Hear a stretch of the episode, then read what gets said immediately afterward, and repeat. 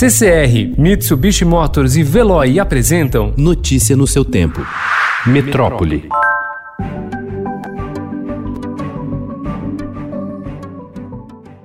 Em novo recorde de mortes registradas no período de 24 horas, 1.188, o Brasil superou ontem a marca de 20 mil vítimas em decorrência de infecção pelo novo coronavírus. Isso após 66 dias do primeiro caso. O país passou de 10 mil mortes para exatamente 20.047 em apenas 12 dias. E o número de casos continua em curva ascendente. Já são mais de 310 mil pessoas que se contaminaram em quase três meses desde o início da epidemia. Hoje se completa uma semana que o Ministério da Saúde está sem titular, nem há divulgação de novos planos para conter a doença. O estoque de insumos farmacêuticos para a produção de medicamentos à base de cloroquina e hidroxicloroquina caiu diante da pandemia da Covid-19. Mesmo sem eficácia comprovada contra o vírus, as drogas passaram a ser recomendadas de forma ampla a pacientes da doença pelo Ministério da Saúde após pressão do presidente Jair Bolsonaro. Cobrado pela falta de assinatura no documento que mudou a orientação do Ministério da Saúde sobre a cloroquina, o ministro interino, general Eduardo Pazuello, ordenou e cerca de 12 horas após a divulgação, todos os secretários da pasta subscreveram o papel. Os médicos acreditam que a nova orientação do Ministério da Saúde deve atrapalhar um pouco o trabalho no enfrentamento da pandemia. Na quarta-feira, o governo permitiu a prescrição da cloroquina para casos leves da Covid-19, mesmo após diversos estudos terem mostrado que o medicamento não é eficaz para tratar a doença.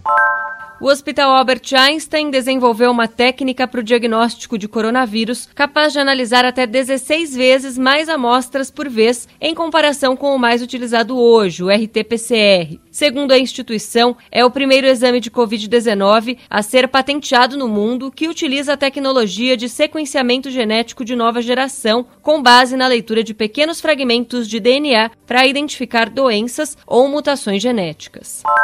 Estacionamentos de shoppings voltaram a ser frequentados, agora por pessoas em busca de testes da Covid-19. No Eldorado, na zona oeste de São Paulo, e no Golden Square, em São Bernardo, a coleta é feita no carro pelo grupo LabClean. Já foram atendidas cerca de 400 pessoas. O Iguatemi, em São Paulo, também vai transformar parte do estacionamento em drive-thru de teste a partir de segunda-feira. A iniciativa partiu de um grupo de 15 empresas. Será doado um teste a hospitais para cada exame exame vendido.